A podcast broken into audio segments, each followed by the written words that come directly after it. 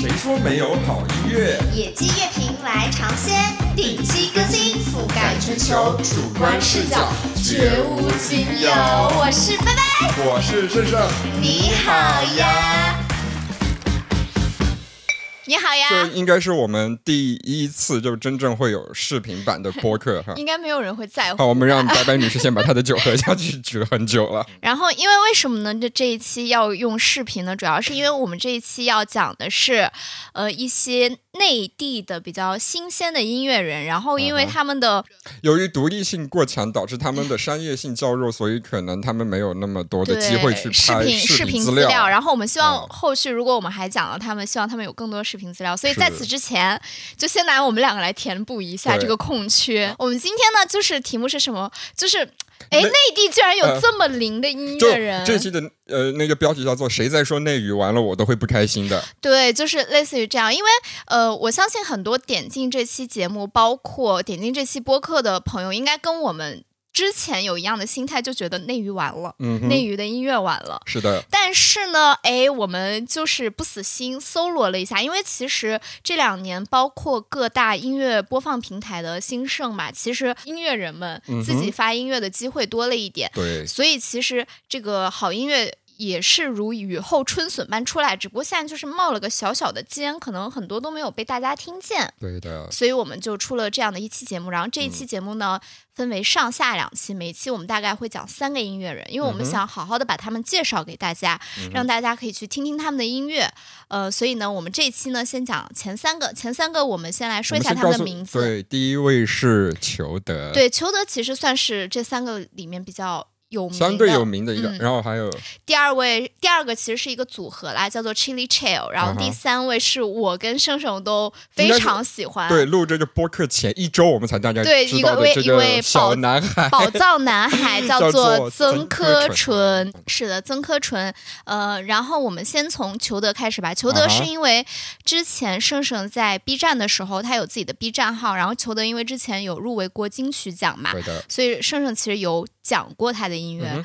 那就由你来简单的跟大家介绍一下裘德。好，裘德，那他他是那个呃贵州人，又是咱们南方人哈，贵州贵阳的，是九四年的，他好像哎，他年龄刚好介于你跟我之间哈。是的，我们两个在这边想办法跟人家套近乎，就是 呃，他本名其实是叫赵西南哈，这个不重要，他的艺名叫呃嗯裘德，德。然后他是中我们中国内地现在应该说就是。我觉得人气还是很旺的一个新生代的音乐制作人，嗯是也是一位歌手。歌手，而且他，哎，刚刚其实我特别喜欢拜拜提到的一点，就是说现在很多独立音乐人，特别是我们内地的，他们能让大家发现，真的是因为现在的流媒体平台哈，嗯，就是给了这些音乐人一定的舞台，特别是网易云音乐嗯啊。，虽然我个人对他就是意见颇多，但是我不得不说他在支持独立音，乐，扶特持了一批很优秀的音乐人啊。。然后裘德的成功就是得力于这个网易云音乐的这个一个叫做石头计划，就是专门扶持这些可能还不是特别出名的歌手。然后呃，我还要再说一下，就是他求得的成功，包括我们之后会提到他的专辑，嗯其实得以制作，还有就是我们内地非常著名的音乐人刘欢老师。是的，就是刘欢老师，相当于他也有一个扶持音乐人的、嗯，呃提供资金的这样一个嗯项目，才让音乐有刘欢，啊电影有刘德华啊这种感觉。是啊。那好，那其实我一开始知道裘德也是因为他那个入围第三十一届金曲奖。大家知道，就是入围金曲奖其实是一个很大的殊荣了，对，就是能入围已经是非常牛掰了。上一个因为入围了金曲奖，呃，然后声名大噪吧。声名大噪的内地音乐人就是李荣浩。嗯，那裘德虽然就是没得奖，但是说实话，真的就是入围一就是一种得某种程度上的而得奖。且，他的两张就是都入围了。都入围了，前后两张哦。是的，对，好，那第一张专辑就是他也是就也是他第一次入围金曲奖，也是他的第一张正式的完整专辑，叫做《颁奖的时候我要缺席》。席，然后第二张专辑是呃，在大概隔了三年还是两年之后再次入围金曲奖，两次都是入围最佳华语男歌手，就是我们俗称的歌王。这个呢，第二张专辑是叫做《最后的水族馆》。是的嗯，好，就是这两张专辑呢都是非常精彩，我们等一下会进行一些 在这边摆一下绍啊。啊，括弧这是我的哈。啊啊，那电台版的如果不知道的话，拜拜女士正在拿起我买的裘德的，最呃最后的水族馆这张专辑在进行一个展示的动作真真分很轻哎，你的我的。好，接着说吧。啊！我要喝酒。好，那我来填补一下这个中间的空缺吧。嗯、其实裘德呢，呃，他在近，我觉得他跟李荣浩他比较可能。呃，为人所不熟知的一个原因，是因为李荣浩其实他是有一些脍炙人口的歌曲的，是。但是裘德，我觉得他缺那么一首比较朗朗上口的歌曲也好，巴乐一点，对说实话芭乐一点的，或者是呃怎么讲呢？就是可以更贴近，就是就是大家可能平时啊 去，更贴近下沉市场。就不要这么讲，卡掉。这种久居网络的那个呃人，就是不敢说找个班上吧你。好。然后呃，但是我不得不说，因为裘德我。第一次知道他，我其实是通过我旁边这位，呃，B 站的音乐频道的 UP 主，我我知道的这位音乐人。我当时其实你有放他一个小小的片段嘛？是的，我当时听到，我还以为我想说，哦，可能是那个你知道，就是旅居国外或者是哦台湾省本土培植的一些音乐人，但是我没想到他是内地的，是的，就是他的那个怎么讲，他的灵性，我觉得就是在于他的某一种他的文学性、幻想性，他又很华丽，是就是你会觉得他的创作其实是真的一种可以称得上艺术的东西，它并不是特别的迎合市场，它的商业性是较低的。就是你可以看到他感觉其的理念在对这种。感觉其实不像我们主流听到的内地音乐人，或者说经常霸榜的那一群内地音乐人会做的东西。但是其实嗯这就是我刚刚呃要说的一点，其实很多音乐人，我相信不止裘德。有很多音乐人，因为他们还他们还没有机会，是的但是，他们其实做的东西其实也是跟裘德一样，他们有自己的非常艺术追求的。嗯嗯，好，所以那我们就来专辑就专辑而言吧，我们先来嗯说他的第一张专辑。颁奖的时候我要缺席，嗯哼，你来讲吧，因为你不是比较了解裘德，而且你你当时我们在定这个题目以及定人的时候，盛盛就来就说裘德我要说裘德，我要说裘德，我真的很有话可以说。那你说，好，呃，裘德的第一张专辑就是你可以听到，就是他这个名字就有点那个文化人的特质哈。颁奖的时候我要去，就有点不明所以，但是好像也知道点什么对，的那种因然后的确这张专辑我们不是说入围第三十届金曲奖，三十还是三十一号？我我一下忘了三三十一三十一届，三十一对吧？对好，三十一届金曲奖的时候，裘德的确没到现场，因。为因为那当时是疫情，对，很多音乐人都没到现场，对，就没有嗯办法过嗯去。对，呃，但是呃，这张专辑你可以看到，如果大家能看到它的封面，或者是看视频版，我们会放一下它的封面，其实是九个跟裘德有关的照片。嗯，其实他是想说，这张专辑，呃，虽然是叫颁奖的时候我要缺席，但是它其实是讲述不同的人生故事。是的，所以这张专辑我一直给他的评评价就是它非常具有呃学院派，嗯，就还有一种你知道这个音乐人他想要营造出一种呃戏剧感。是的，因为有一种歌舞剧的感觉，嗯，非常明显。比如说，呃，他的主打颁奖的时候，我要缺席这首歌嗯刚开始的时候，就是一个非常呃怎么说具有戏剧感的一个弦乐呃嗯管管管乐的一个开场，你会觉得哎，它好像一个 live house 的那种小舞台剧嗯要开始。嗯好，那我们听一下这首歌。好的，侧耳倾听，答案逼近，忽然间暂停，天被动引。嗯，他或她的修长外面有谁决定？非完成时的命令，拒绝代表作啊，失落的战场，比谁跟谁命，有黑马的心。好，那听完这首歌，我相信我们的听众一定能感受到，就是裘德的确是一个，你可以听到他音乐素养在他的创作当中，特别是我觉得他对管弦乐就是这种偏古典的，嗯就古典乐，拜拜知道是什么吗？我当然知道，我没有，我我我虽然是哦不不是很懂音乐，但我没有乐吃到这个地步，对对对，就是 传统，我们说的古典乐是西洋古典乐，有点着急了。对对对对，比如说传统的管弦乐我好。歹是跟你一起听过音乐会的人，你问我你知不知道古典乐是什么啊？好好好，好它可能就是偏西洋传统的呃交响乐啊，嗯或者说爵士乐那一类，是就是那些音乐配置的一些音乐。因为裘德呢，就是人家就是专业学这些出身的啊，嗯人家是知道怎么去运用这些东西的。嗯然后还有一首呃比较喜欢的是呃 Rebecca，我也很喜欢瑞贝卡这首歌，要不拜拜来说一下，因为我特别想知道你在这首歌里边喜欢的是什么点。我说实话，因为嗯我本人我是蛮喜欢就是音乐里的戏剧性的这一点，就只要涵盖了这一点，我会有一种就是它对我有一种天然的吸引力。嗯然后 Rebecca 的这个歌呢，我在乍听之下，我就觉得说它的曲调很华丽。就华丽到你就有点像是哎，好像是红磨坊的歌舞剧的那种感没觉，但是呢，它整个的词，包括它整个就是诉说的这个 Rebecca 的故事，你听到最后，又有点像是，嗯，也是法国一个戏剧家叫莫里埃，他的那种。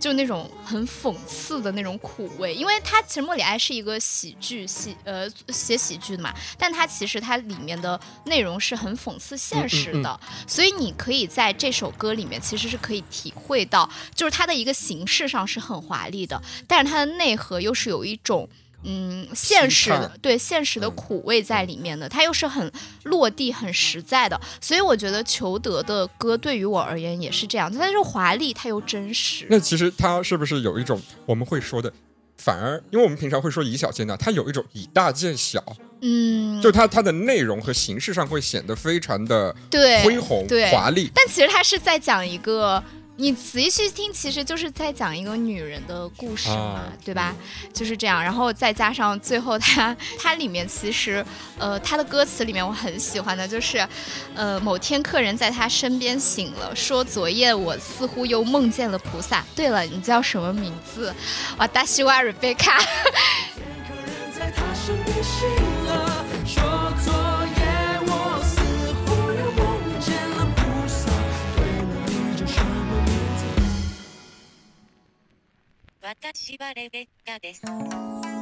我当时就觉得天哪，就是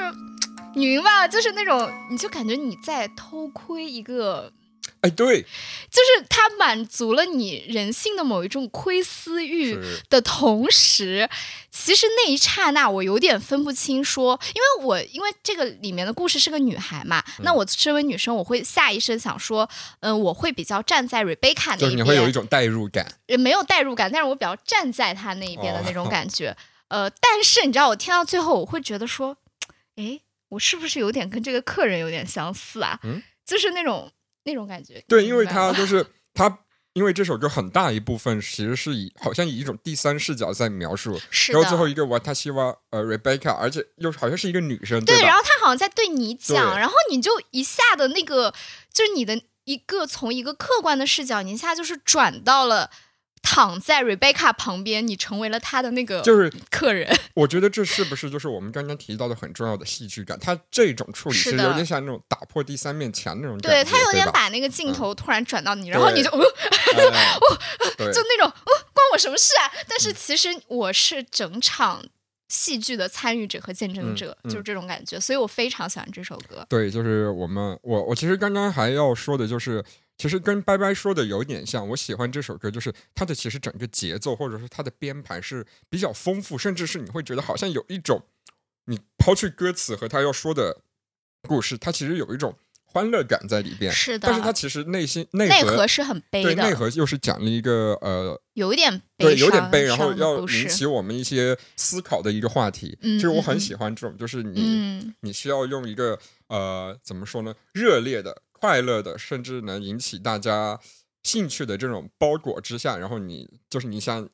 一颗糖，你把它吃到最后，你会发现，哎，它的哦，里面居然对是有内容的，对哎，是这种东西，所以我觉得很惊喜。那嗯。裘德的第一张专辑也是让他被就瞬间，好像真的是从微博从几千人瞬间涨到几万人的关注的这张专辑，叫做嗯《颁奖的时候我要缺席》。那我嗯。们就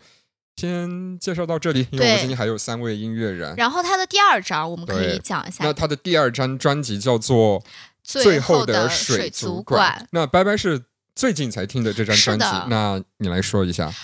首先，我必须要说，这是一张概念非常完整的专辑，就是他从刚开始，因为我。因为我们其实，在水族馆的时候嘛，就是一个生活经验。进去的时候，其实会有一个导览的声音。嗯。那其实他的第一首歌也是一个，就是一个导导览。嗯。然后呢，你你其实从第一首歌听到最后一首歌，你刚开始会觉得说中间几度听到，你会觉得说哦，其实我是在游览裘德他为我营造的所谓的一个水水族族馆。馆的这种感觉，就是无论它里面是抵达了人内心比较难以触摸的部分，还是怎么样，但是嗯。你后来会发现说，哦，原来我是在自己的幻梦里面，就是你从他这个里面，你就是看到了自己。我觉得他这个裘德很爱玩一些这种心理战术，你知道吗？嗯 所以我觉得这张这张专辑很妙。其实我个人也是很喜欢，但是、嗯呃，但是因为我其实也是最近刚听的嘛，也没有研究的很透。来，嗯请我们的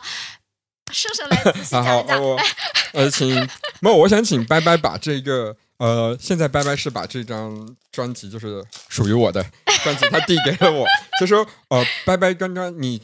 我拆这张专辑的时候，你可以说一下，因为你刚刚说到有一个叫做概念很完整，那我这里像呃会插入一个小采访，就是你会觉得专辑的概念完整这个嗯很，重要吗？我觉得专辑，我觉得专辑的概或者说你觉得概念完整是你的定义大，或者是可能是一个很感性的定义，嗯它该是什么样子？或者说你觉得你在考我。没有没有，就是你比如说，比如说除了裘德这张，嗯你会觉得哪嗯张专辑有过让你觉得它的概念很完整的部分？啊、我明白了。嗯，其实概念完整这个东西啊，就从音乐来说，其实我相信很多跟我一样，就是呃普罗大众的听众，他其嗯实我们刚开始是没有专辑概念这个理念的，因为我们可能就是听到了某一个歌手的某几首 hit 曲，你知道吗？然后就是不会说哦，它是哪张专辑里面的。其实我在很大概几年前，我一直不知道说，哎。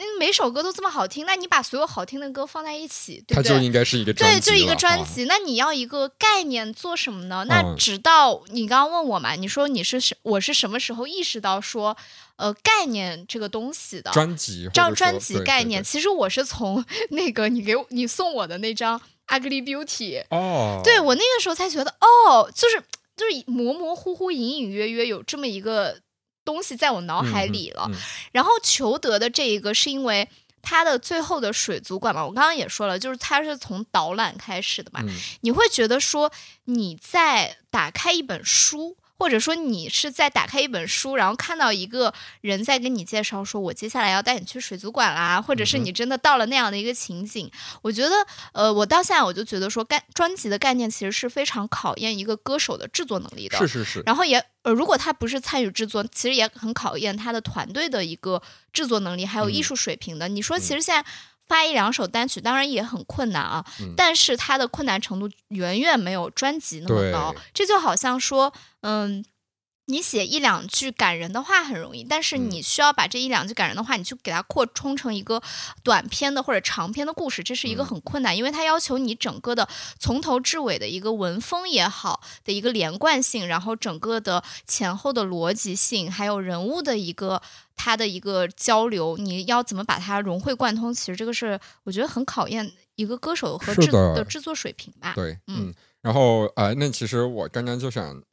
再继续引申，就是呃，裘德的这张专辑，因为白白刚刚说了，他的第一首歌其实不是一首传统意义上的歌，它就是一个游览指南的东西哈。嗯嗯嗯那我们先听一下。好，欢迎来到水族馆。本馆将在今日开放时间结束后进入永久性闭馆，为方便您快速有序好，那刚刚我们听到的这一段其实是他的歌曲里边的一个类似于 intro 游览指南的地方。是的然后白白又提到说，一个专辑的整体概念其实是真的是非常考验考验音乐人的一个创作能力。那我想给大家展示，也跟白白展示，就是我现在手上拿着的是这张专辑的歌词册。嗯，这张歌词册，它它它的标题就叫做《游游览览指指南对，它根本不是说哦，这是我的歌词册，然后它整个就是设计的就很像你去呃参观一个这样打开。哎参观一个景点，他会给你发了一个那种小册子一样，嗯，然后嗯。我觉得呃它的开头我刚刚说的是游览指南，然后它的结尾其实是一个水族馆的平面图，对，这是水族馆，你仔细看一下，这是水族馆，其实是一个圆形的，然后中间有一个圆，它啊很像什么？很像那个碟片嘛，对，它就很像一个唱片，然后就相当于映射了是碟片。我刚刚讲了一个好老派的词，它就好像一张 CD，嗯然后包括我买的这个，它的外壳是一个亚克力蓝色的，嗯其实就嗯真的让你觉得它好像是你在参观一个透明水族馆一样。我我觉得这个这种这种音乐制作出来，包括这样专辑制作出来的一个。呃，很很好的点在于，因为我们现在流媒体非常的发达嘛，是我们包括我，我已经很久没有买过专辑了。嗯，但是如果这样的一个，就是从他的音乐开始的一个 demo 到最后制作完成，到他的专辑，到他的甚至歌词本的这样的一个制作，都有一个比较完整的概念的话，我会觉得说，嗯，我可以去试着去买一下实是体。对我我的确也是因为他的在网上看了他的外包装之后，我才去买的这张专辑，嗯嗯因为我觉得他无论从包装还是内容上都非常吸引我。那我们现在就来说一下内容上，也是是说两首歌。第一个呢，就是这一首这张专辑的第一首曲目，就是刨去我们刚刚说的呃游览指南就 intro 之后，嗯，第一首正式的歌曲，它叫做《浓缩蓝鲸》。就拜拜，嗯我不知道你听了这一两遍下来，你有没有发现，其实这首歌里边的主人公他不是蓝鲸，是的，他是一只磷虾。对那我们先来先听一下这首歌。就此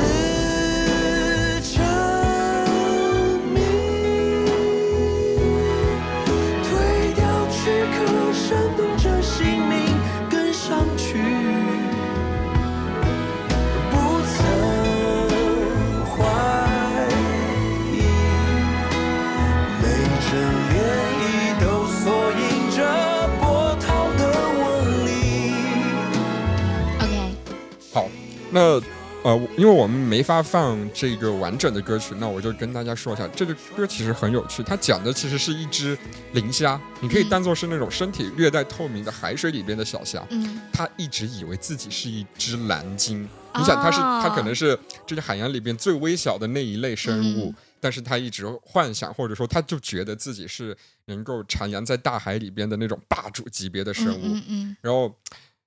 包括整首歌，我们刚刚听到的这一部分，其实你会觉得它特别的宏大，嗯嗯，然后有一种浪漫主义色彩。我一直觉得裘德很像李白，哦，因为因为李白也是我们我们中国古诗词会说他是浪浪漫漫豪放派的代表嗯人物嘛。我真的一直觉得，呃，裘德给我的感觉就是这种，比李荣浩更像李白。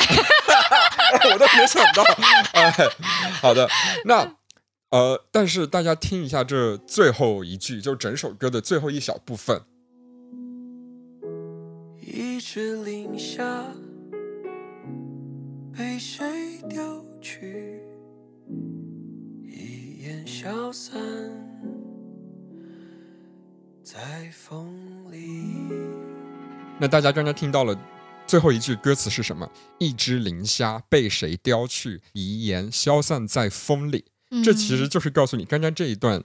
呃，其实是一个磷虾的一个幻想。就是虽然、嗯对，虽然歌词好像描述的是一只巨型的蓝鲸，但其实这是一个磷虾的，就是他的死前走马灯。对被谁叼去。就是这个故事其实也是像刚刚说的一样，表面内呃外核很宏大，嗯但其实嗯他的内心其实是有一点引人深思，或者说有一点悲情色彩的，就是天哪，那这不就是我们每个人的人生吗？就小时候总觉得说我我要出人头地，我很不平凡。像我小时候还呃幻想过自己是那个数码宝贝里被选召的孩子，然后 长大，我也有幻想过这个。然后长大之后，然后还还或者是在等待《哈利波特》里的那个九又四分之三站台，然后长大之后发现哦，原来我只是韭菜我。只是幻想我能 成为男版蔡依林。然后长大之后发现，嗯，原来我只是嗯韭菜。对，而且就是这首歌，它在就是我们刚刚呃给大家听的最后这一句之前，它的整一个编排就是突然从那种很宏大的弦乐，突然一下戛然而止，然后最后才接上这个一只磷虾这一句。然后它的歌曲的编排也是会让你觉得，哎，完全符合了呃这首歌所描绘的一种情境。所以这种有一种从宏大梦想到呃卑微的这种落差感，其实是我会让我觉得这首歌变得非常的丰富。好，那我们再来说下一首歌，呃，B 级鲨鱼。B 级鲨鱼。B 级鲨鱼其实呃，我们先听一下吧。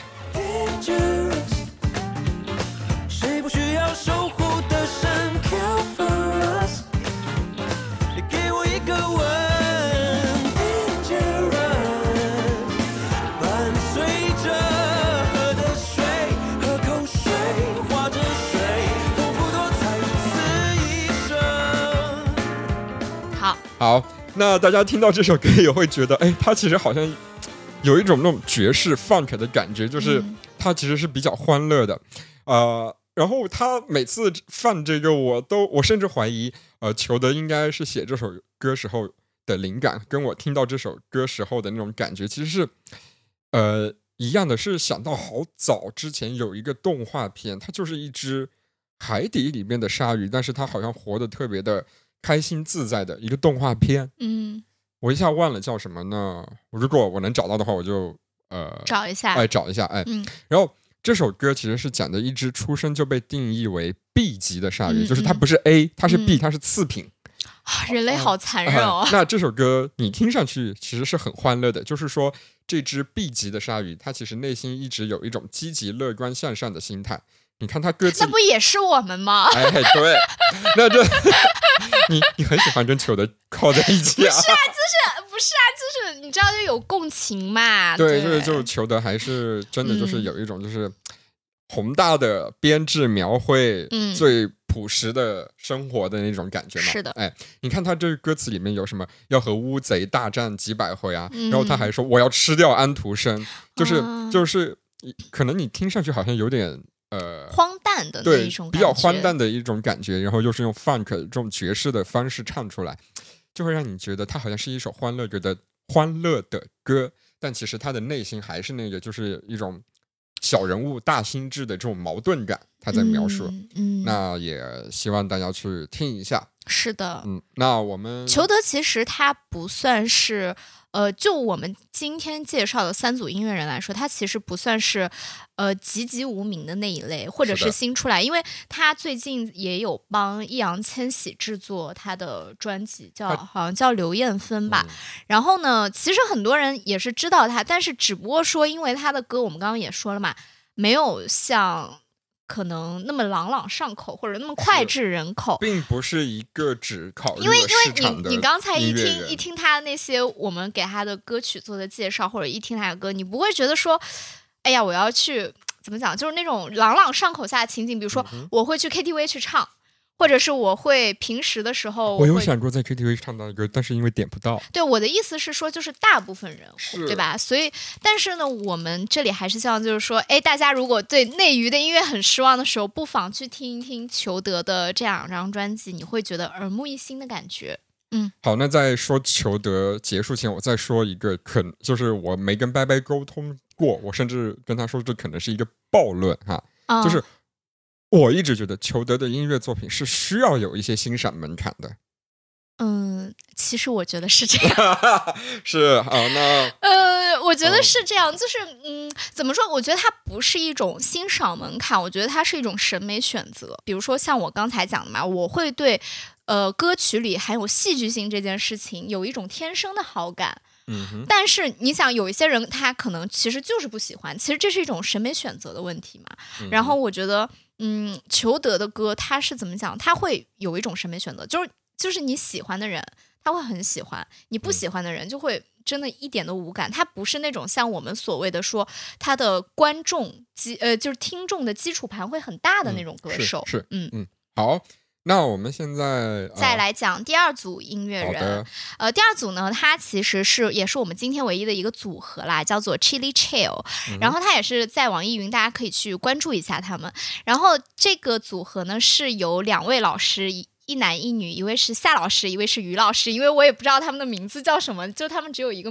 姓。你叫一个比我们晚大概一个年代的人老师，他们其实看着跟我们差不多大，什么意思？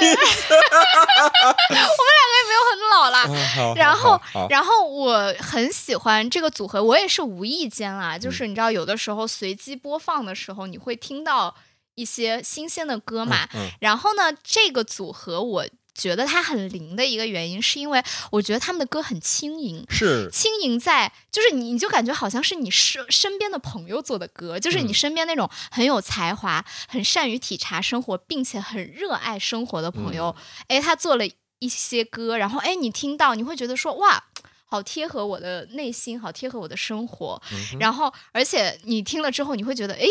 其实活着还不错嘛，就是这种感觉。哦，就是他会他会给我们现代人的生活里边带来一种清甜的感觉。，对，也不也不只是清甜，它其实有很多就是也是体察到我们现代人的一些生活的一些压力呀、的部分。但是呃，我这里要特别说一下这个主唱这位呃老师的声音，一个女生，女生对她的声音。我觉得很妙，跟她的歌给我的感觉一样妙，就是她很像是你在吃糯米糍的时候喝了一口气泡水，你明白我的感觉吗？就它很甜，但是它又不腻，因为你又喝那个气泡水，又有点那种不不不不不的感觉。哎其实我刚听到，因为我我听这个组合，其实也也只是最近这几是因为我推荐给他，啊对，然后我听他的感觉，其实跟你的有一点像。我觉得它是一杯，呃，就是它不是一，可乐，对，它不像是一个，但是我觉得它又是不是很单纯的一个零度可乐，就是你哦一定要配点什么东西就还有再糯米糍的那配点什么咸的或者甜的，对就是这种碳水的感觉，就是碳水的，那不是普通可乐。不是就是碳水的感觉。然后，因为它里面有一些很扎实的生活的东西在，嗯其实这跟我们之前讲的裘德，它又是另一个不同的面。其实裘德也有一种生活的体察，但是裘德把它有点抽象出来了。但是它这个里面它就很具体。我这里可以先跟大家讲一下他的他们的组合有一首歌叫做《社畜少女》，就社畜 少女。好，那我们先来听一下这首叫做《嗯社畜少女》。追早高峰的地铁，被记下错过一列。唉，一会儿走快一些，不想迟到被扣钱。回家已经十二点，还有一份报告没写。泡上一杯咖啡，今晚继续熬夜。好，这首歌呢其实是来自他们的专辑，叫做《每到夜里我就很饿》。你听这个名字，你是不是就觉得说，哎，好像是我的哪个有一种属于我们这一代人的接地气的一种感对，觉，就是它里面的很多，呃，它比如说里面它很多都是用“处”字，就社畜的“处”，比如说人生何处不相逢，它就用、哦，它那个“处”就用社畜的“处”。对，其实这个呃这首歌，包括这个组合，给我一种感觉，就是用大家现在比较流行的话来说，它是你的音乐界嘴替。对对对，就是这种感觉。然后再加上他们的歌都非常的，我觉得就是很轻盈。嗯，你不会，即使你听到这个社畜少女，其实它里面的有一些确确实很扎心，比如说嗯发际线后移、花呗第二天要还，比如说还没有减掉的肥，对哎还有最近两位主播都在减肥都在减肥，然后还有十二点到家，还有一份报告没有写，就这种嗯很多、呃，你就是你日常会遇到的。我觉得写这首歌的人一定班儿没少上，就他是懂生活的。对对对对。好，然后，然后这是一首，然后你听完这个《社畜少女》之后，其实还有一首，因为他们写爱情也写的很甜。我先有睡一下。好，好继续是开玩笑，开玩笑。我们先那个，我们来听一下下下面这首歌，叫做《有有线线耳耳机》。你坐在右边，戴着绿色耳机，稍后跟打字点滴，微微露出的反应吸引我的注意，忍不住瞥向你。当我脸上挂着一粒大米，现在去哭还来不来得及？如果只是先舞曲，借你我的耳机，一起对抗安静。好，其实有线耳机这个物品吧，我觉得它近两年浓缩为一种浪漫的意象。是你谈恋爱的时候有他有一种那个 old school 那种感觉。对，你你谈恋爱的时候有跟人就是共共享一个有线耳机，然后在那边听歌没有没有，我们用一种叫做那个共同播放，就是 比较现代的一种。行因为你知道，我反而哎，其实蓝牙耳机也是啊，你可以一起听，但是你就没有那种有线耳机的浪漫。我觉得可能是因为它中间那条线就有点像是两个人人心连心的具象化，你知道，就连在一起。心连心这个词听上去就很 old school，然后，然后啊，好，嗯，就有一种在看 CCTV 三的感觉。然后你你会觉得 你在听这首歌的时候，你会就是你说的嘛，音乐界嘴替，你就会觉得哇的那种，哎，意料之中又惊喜之嗯就是，拍着大腿说他懂我，他懂我。对，然后嗯然后然后呃，这首歌也是非常的甜，我觉得就甜到什么，甜到我就觉得说，唉，应该买副有线耳机去谈个恋爱 的那种程度，再谈一个恋爱。再 再谈一个恋爱。不是，我是说，就是如果如果大拜拜的男朋友，我知道你现在在听这个节目，你听到了吧？你的女朋友说她要再谈一个恋爱。我跟我男朋友也可以听啦，但我跟我男朋友现在用的都是蓝牙耳机，就有点遗憾。好 好。的，好，那我们讲完了这个之后呢，其实我刚刚也说了嘛，他不只是说那种，呃，很欢快，因为嗯刚刚其实《社畜少女》你也可以听到了，就是人生活中的一些小挫折也好，怎么怎么样。然后它里面还有一首歌叫做《难过二百三十三秒》，然后这首歌的长度其实也就是二百三十三秒。有一个就是詹选当年的什么 live 酒馆一百秒那种，对，就就那种感。觉。然后呢，这首歌我当时听到，我会觉得说，呃，它其实可能不啊像，sorry，那首歌好像是两百秒还是三百秒？好好，继续继续，sorry。好。其实这首歌你刚开始听到的时候，你会有一点点的，就是嗯，有一点被它戳到。痛处的那种感觉，嗯。但是因为我也说了，这个主唱的声音就很妙，包括他们的整个的，呃，就整个曲风的那种曲调的感觉，会让你觉得说，嗯，好吧，好，我我难过完这首歌，我就再站起来好了，因为日子还是要过下去因为他们的主唱或者说他们这个乐团给我的感觉就是我隔壁家的孩子组了一个乐队那种感觉。对，但是也很啊，就但是就很好听，对对但是很好听你会你会觉得说，哦，我朋友就是是那种，比如说。像是我朋友组了一个乐队，然后发了歌，我会给其他人推荐说这是我朋友出的新歌，啊你们可以去听一下，真的很好听。上去好有面儿啊！哦，真的 好。为什么一直摆视频之后我一直在撩自己不存在的刘海？然后好，在你难过完二百三十三秒之后，还有一首歌也是他们叫做二百三十三秒，对二百三二三三，对。哦好二次元。是因为他们歌其实还蛮二次元，因为他们之前有一首歌是跟一个虚拟人物合唱的，你应该不知道。好吧，Next one please。OK，然后他们接下来这首歌，我觉得是我听到他们的所有歌里面最喜欢，因为我觉得他这首歌很杂，但是杂的我很喜欢，叫做《不安灵魂收容所》。他一开始，我没听。它的一开始就是一段他的副歌，啊它的副歌很像是那种日剧的那种感觉，就是日本青春电影的那种音会出现的音乐，但是你大概听了两句之后，又觉得有点像是 K-pop 青春女团的那种感觉。那其实就是把我们东亚文化可能从过去二十年最最有席卷性、最有洗脑性的东西，对，搬结合了一下，但是你又觉得很清新，就是那种你听完这首歌之后，你就感觉我可以出去日剧跑十圈，然后回来再跳一首 Yes OK，就是我不安的灵魂被这首歌收收容了。好的，那我们我们来 听一一下。这首歌，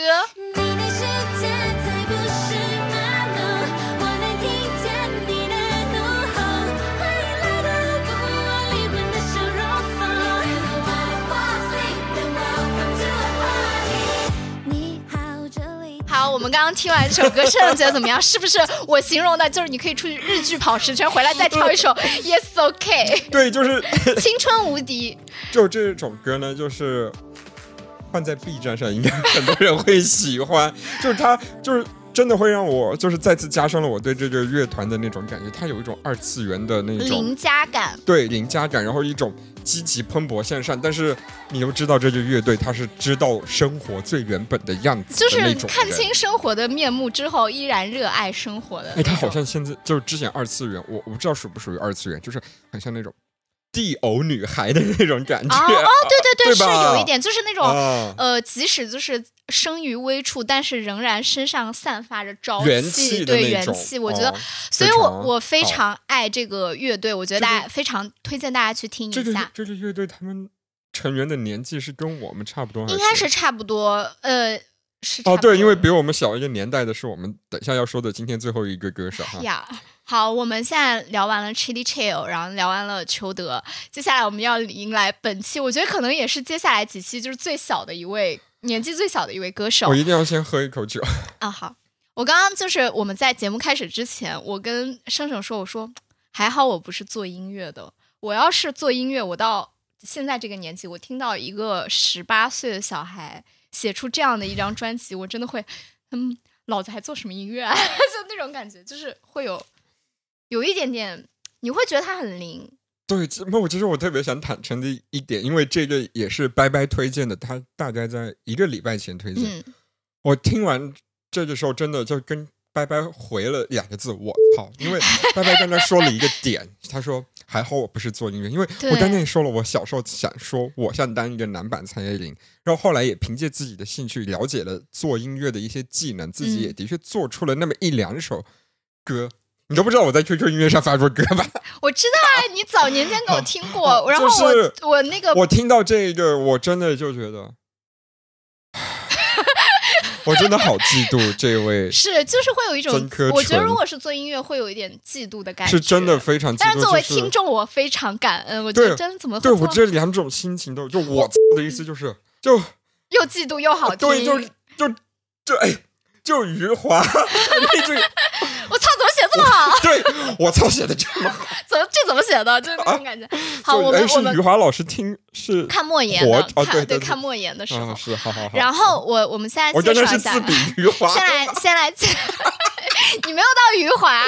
好，我们现在简单介绍一位，这位曾柯纯呢，他其实我们为什么叫他小弟弟，是因为他真的很小，零四年出生，现在零四年的意思是什么呢？就是他刚好比我小一轮。对他，他现在应该是十九岁，他出这首呃十八呃十九岁，但是他写这张专辑的时候是他十八岁的时候，嗯，然后我们来简单的介绍一下，然后这位曾柯纯这位音乐人呢，他呃他这张专辑叫做这这个名字我一直不知道怎么念，它是我方不知道，就是呃我我们可以把它打在屏幕上，，N E F E，哎，我们不要念，我们直接说 n e f i l i b a t a 二，哦就是哦我们也不知道这个怎么念啊，大概是知道的朋友可以给我们讲一下。嗯然后这张专辑呢，呃，据他自己发布的微博说，说是在他高中毕业的时候发布的嘛。嗯然后呢，他当时是在寄宿学校的被窝里，就是可能就是无数个写歌。然后他自己也讲说，他自己是一个。呃，怎么讲？卧室歌手，就是、嗯或者是衣柜歌手，他窝在比较宅的那种，对对在自对己的小天地创作的。是的，然后呢，嗯，反正这一张就是在他十八岁的时候创作。我觉得这张专辑是我用一句一句话形容吧，就是它既符合他这个年龄，但是又超越了这个年龄是的，的这样的一张专辑。我不能说它很完美，但是它确实有一点点让我有点吓到。对我我听这张专辑，因为首先是我们听了呃，我们等下要说的重点说的一首歌，然后我听完那首歌又把整张专辑听了。我我不知道拜拜怎么想，他给我的感觉就是你能看出，就是你会用一种啊、成年人的角度说啊，这的确是一个小孩子眼中的世界，但是你又马上又知道一个小孩子能想到这么多，然后又把这这么他自己的世界用音乐的方式表达出来，就是这绝对不是是一个后生可畏。是，就是这种感觉。嗯然后，呃，其实曾柯纯，我们当时他这个算是他的第一张专辑嘛，是的，但是他其实在之前，他在网易云他有有发过些一些小作小创作、对，小大概单曲，我查到最久的、最远的应该是他二一年。其实那几首歌，我和生生也都有听，我们会觉得说，感觉好像他这张专辑突然被打通了任督二脉。对，因之前为之前的单曲都会让人觉得好听是好听，但是嗯你会觉得说一个小孩子在玩儿。落于俗套，就是你会觉得说好像没有很出出众的那种感觉。对，你会觉得他只是在进行一下当下，呃，因为大环境给他的一些便利，让任何音乐好像都有发声对因为的机会。而且前他只是单中的一个而已对，。而且前几首专专辑可能都是纯偏 rap 的那种嗯感觉，然后呢，你会觉得说，哦，好听过就过了。对他放在他就是一张普普通的大众脸的音乐而已。对，然后但是你听到这张专辑之后，你会一下会记住这个小孩，呃这个音乐人的名字。我我觉得我们不要叫他小孩了。对，就真的会这个让我觉得过去十字多年，我我他妈白活了。我倒是没有了，我很感谢他出现。音乐音乐上会觉得啊，我我觉得，如果现在有人跟我讲说内娱的音乐完了，我会听推荐他听把这张专辑甩到他脸上。对，我说你去听一听嗯这个，就是这个音乐人他在十八岁的时候做的专辑。好，那我们先来说吧，他这张专辑，呃，其实我们你先讲吧，就是我们可能比较出众的吗？对，我们刚刚就是也是你推荐给我的这一首叫做《地球三明治》。I was picked up from a dump. I was born from mommy's belly. 你们有待 so for purpose, We're children bracing life's chase. searching for a reason we exist.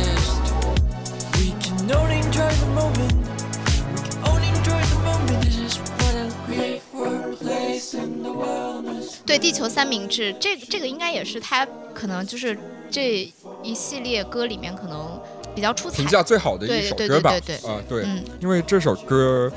就一开始是呃，这首歌其实一半中文一半英文，他的歌好像很多都是这样。然后他一开始其实是呃，我不知道我觉得这也是 Z 时代年轻人做音乐的一个特对对对性啦。啊，就是 Z 时代年轻人就怎么了？就突然觉得自己身上长出了一种老老人味，我老人味儿就冲出去。喝一口，喝一口。哎，其实我想说，就是呃，他他特别让我觉得开心，或者说让我觉得惊艳的是，他一开始的那些小朋友说的话，就是说，嗯他，说啊，小朋友说。呃，我是从垃圾堆我垃圾堆里捡来的，我然后又从妈妈有对，肚子里又有出来的小朋友说，我从爸妈肚子里边捡来的。然后这些小朋友说，他们对生活或者说他们成长中的一种观察，你会觉得在开头的这大概十秒钟不到的时间，你好像看到了你小时候无数个瞬间。嗯，没错，嗯，然后呃，他中间重复了很多次的一句歌词，叫做 This is what a life”，life 就是生活就是这样。嗯，就是我真的觉得他这首歌就是讲述了我们这一代人，或者说过去二三十年里面成长起来的，不管是像呃这个曾柯纯这种音乐人，还是说我们这一代人，你都会觉得，其实我们的是成长印记当中都有一些共性的地方。是我觉得我会找到共共鸣，然后被嗯一个、呃十八岁的音乐人演绎出来，我会觉得、嗯怎么说呢？还是那句话，就充满了嫉妒和佩服。是啊。那刚才其实呃，盛盛说到了刚开始的小孩的人生嘛，嗯，然后其实他这里面还有女生，是还有男生是他自己嘛，对吧？哦然后就是这三种声音，其实配合他这个歌名，我自己的一个解读啊，不代表就是曾柯纯本人的想法。呃，我觉得他这个名字叫“地球三明治”，其实你所谓的地球，它其实我不是说是男人、女人、小孩构成，而是雌性、雄性以及某种新的希望构成的。新的生命，哦我感觉就是有一种这样的意思，然后它又是三个，就是有点像三明治的这样的一种感觉。然后你在听着就是你所指的那个第三个，就是在中间的那一个，对，在中间的由雌和雄孕育的那个个新的，对。然后它其实，我说实话，你虽然说它很贴合，但其实它不是多复杂的词，可是你听完就是。哦，就是他那句歌词。This is what,，What a life，对，就是这种感觉。然后，呃，歌词的最有趣的部分，我觉得是他最后采用了致命女人的采样，Hello? Yes, uh, we've had a little incident. Can you send an ambulance to 4352 Seneca? 对，致命女人她用的是哪一段采样呢？她用的是就是当时那个 Simone，就是刘玉玲演演的那个角角色，她在办 party 的时候发现她老公是个是一个 gay，gay 然后她就跟她老公质问，结果她老公太怂了，然后就吞药自杀，以命相挟那种一哭二闹三上吊。然后 Simone 给了她老公一巴掌，然后打电话给那个救护中心，因为。楼下还有宾客嘛对，她不能让大家知道他家丑事，就说哦，我老公吃多了，嗯，然后我不知道别人听到这个采样是什么感觉，我我反而觉得说这个才是就是整首歌的点睛之笔。为什么呢？因为人类的在世界上的生活都是这个样，就是在史上雕花，然后你还得雕的非常的出彩，不能让人别人看出来说你是在史上雕花。Simon 的这一段不就是吗？在史上雕花，尽力的去弥补。就让一个呃，他生活当中难以想象，甚至在当时的社会环境下，这是一个是的，呃丑闻的事情，一定要让它变得，就是合理，然后且暂时不要被人发现而。且相对比较得体。对，所以这个其实又是点题了嘛。啊地球上的三明治的生活就是这个样子的。然后哦我觉得，嗯，所以我我会觉得很妙。然后我在看他的那个网易云，因为他是那个网易云音乐人嘛，然后他底再次谢谢网易云。对他底下会有一个就是他自己大概的一个介绍，他写了呃一些感谢之后，他有提到说这首歌他有用到合成器。合成器就是电子音乐，是的你可以这么呃，我我我虽然我虽然不是很了解，但是我发现其实这个也是就是新时代的年轻人的一个做音乐的特点，对因为还蛮爱用合成器的但。是因为你知道为什么吗？你刚刚说到他是卧室歌卧室歌手，嗯嗯因为他没法在卧室安插各种乐器，真实的去录，嗯嗯所以合成器其实就是电子音乐，哦就是这个东西纯粹是计算机算出来的啊啊算出来的一种音色，嗯，所以它就不是比如说有一个吉他或者有一个钢琴的那种。我觉得，我觉得我之前吧，可能就是比较老派的想法，会对这种计算机，呃。弄出来的音乐也好，因为我们老觉得说音乐啊、文学这种东西，它就是一个创作，它必须是哦纯靠人和某一些东西的连接。但是嗯当这个机器出现的时候，你不会觉得说啊，合成器它有这么好。我当然我知道很多音乐人现在都开始用合成器了，但作为普通，尤其是大概二十年前就对对对，但是作为我们这种普通的、比较老派的听众哦来说，我第一次觉得说，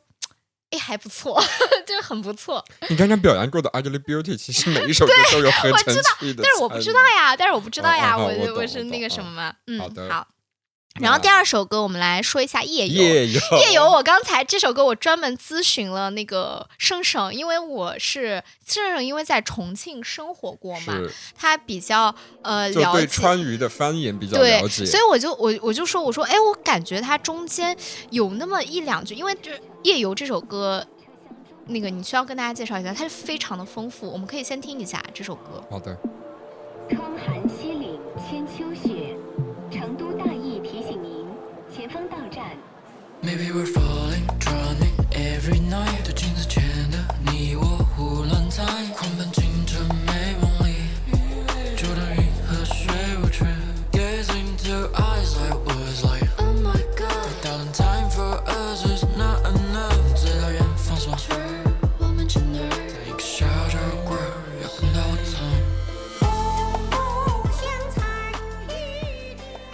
好，那我们刚刚听到的就是来自曾柯纯的《夜游》，它中间的这一段，我们我刻意放的就是拜拜跟我提到的，他他有来问我说这个是不是重庆方言啊？不是成成成都方言，成都方言的一段，就是的确他在他的音乐的演唱过程当中，我觉得是因为他的那个刻意安排，对，因为他那个语流的嗯走的方式，我听着好像不太像普通话。对他就是刻意用了一种、嗯呃川普，你懂吧？对四川普通话。你知道我之前老觉得说，哎，好像那个四川话，呃，说那个 rap 很合适。我对，但是后因为你现在我看那川渝会觉得说地区出了出了两两大 rap，一个是重庆的 guy，，一个是嗯成都的 TY，、是的，就是就是南，我这这么说吧，就是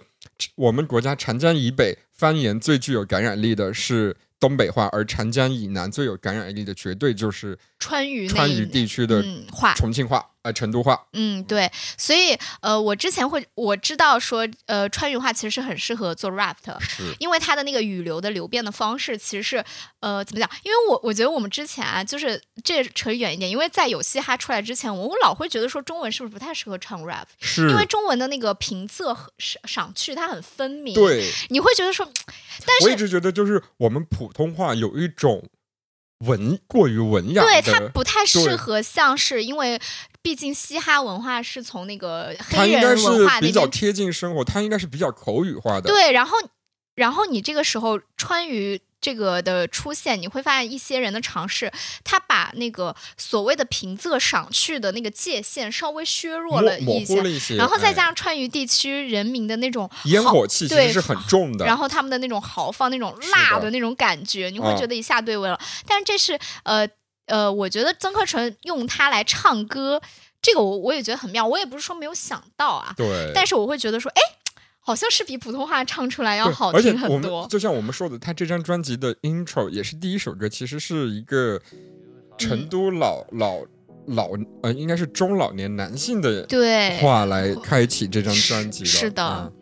不像我，不像我，老了。晚上睡得着呗？睡不着就想。你会觉得很怎么讲？呃，如果我觉得啊。说说回这个第一首歌吧，我觉得就是你用这样一个 intro，包括刚才我们讲的裘德的那个最后的水族馆，这个 intro 一进来的时候，其实大概你就知道说这是一张怎样，因为他刚开始是一个是一个老中老年人的一个声音嘛，其实中间其实也是有曾柯纯的一个声音，你会觉得说这是一个小孩，呃，他在跟一个嗯比他呃年岁更久的世界对话的一个过程，就真的还是那句话，就是你真的就是你知道这是一个小孩子，你会说哎一个小孩子的看法，但是你还是惊讶和佩服于说一个小孩子能有这样的呃角度和看法，并且能有这样高超的表达方式，是的。你不得不说他真的很牛。没错。然后呃，这首歌反正我个人是蛮喜欢的。是的，你哎，你可以先说一下，因为等一下我要说一下我最爱的这张专辑里的歌。你这张专辑里最爱的是哪首？啊，其实我一直在地球三明治和夜游之间纠结。对，因为地球三明治，说实话，它会给我一种简单但深刻的感觉，嗯，而那个夜游其实丰富。呃，对，它真的很像我那种，我因为我是在重庆在过很多年，呃，我知道就是我说那个。人家呃，音乐人是成都的，然后我一个就是在过重庆。我们这里不要搞地域斗争，好吧？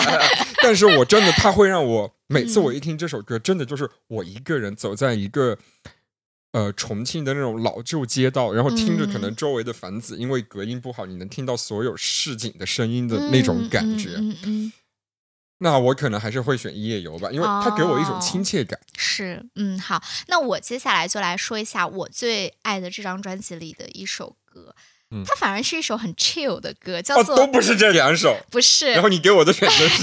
不是，我是问你整个专辑里面，你也可以选啊。如果整张专辑你再选呢？没有，还是还是还是夜游吧，夜游。好，那我整张专辑其实最爱的叫做《一只死在春天的猫》。Sorry boy, haven't seen the fresh flowers blooming in spring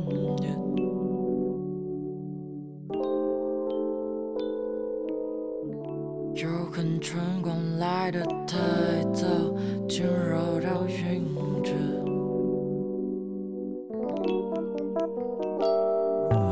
其实大家听这个名字就会觉得说，哦，有点文艺。呃，且有点悲伤。可是它，你点进去之后，你去听嘛，你听到它那个前半段，它其实是这种很 chill 的，很像是，哦，你在一个春日里面，你出去踏青，然后你可能你看到一只小猫倒在草丛，你以为它睡着了，就你前半段是这种感觉，但是到后半段的时候，再加上它这个题目其实也给你剧透了嘛，你会慢慢发现说，哦，原来这个猫它不是睡着，它是去世了，死掉了。然后你那瞬间就感觉说，哦，其实即使坟墓周围铺满鲜花、铺满花瓣，它也是一座坟墓，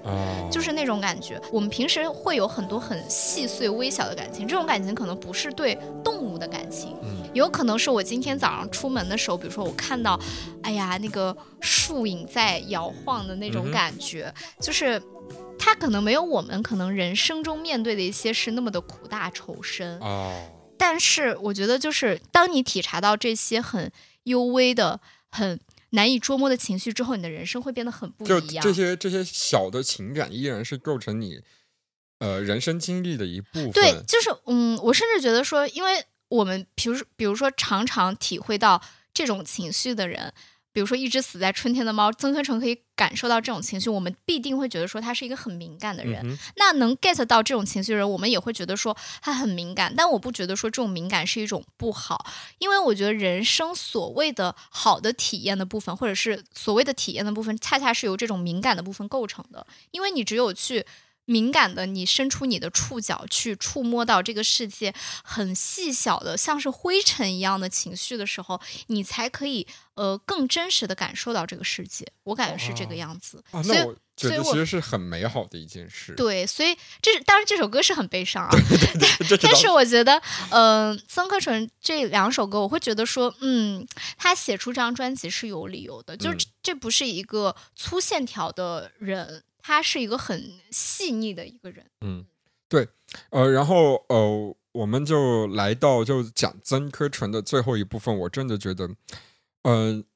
呃，大家会十八岁的时候，可能我们也会对生活中的大小事情有所感悟，但是我们可能有没有这样的机会，不管是基于时代，还是说基于我们个人的发展，我们有没有这样的机会去呃把它表达出来呢？那我们不知道。嗯，说实说说实话，我现在活到三十一二岁，我依然不知道我三十八岁的时候有没有这样的能力去表达。但是曾科纯的出现让我觉得说，这件音乐人他在向我表达他十八岁的世界的时候，用音乐的方式是一件非常真的非常牛逼的一件事情。是，而且契合了，而且会让二十八岁、三十八岁的人有共感。嗯、我觉得这是一件很了不起。那我们讲一句题外话，你觉得曾曾科纯这张报金曲奖是可以的吗？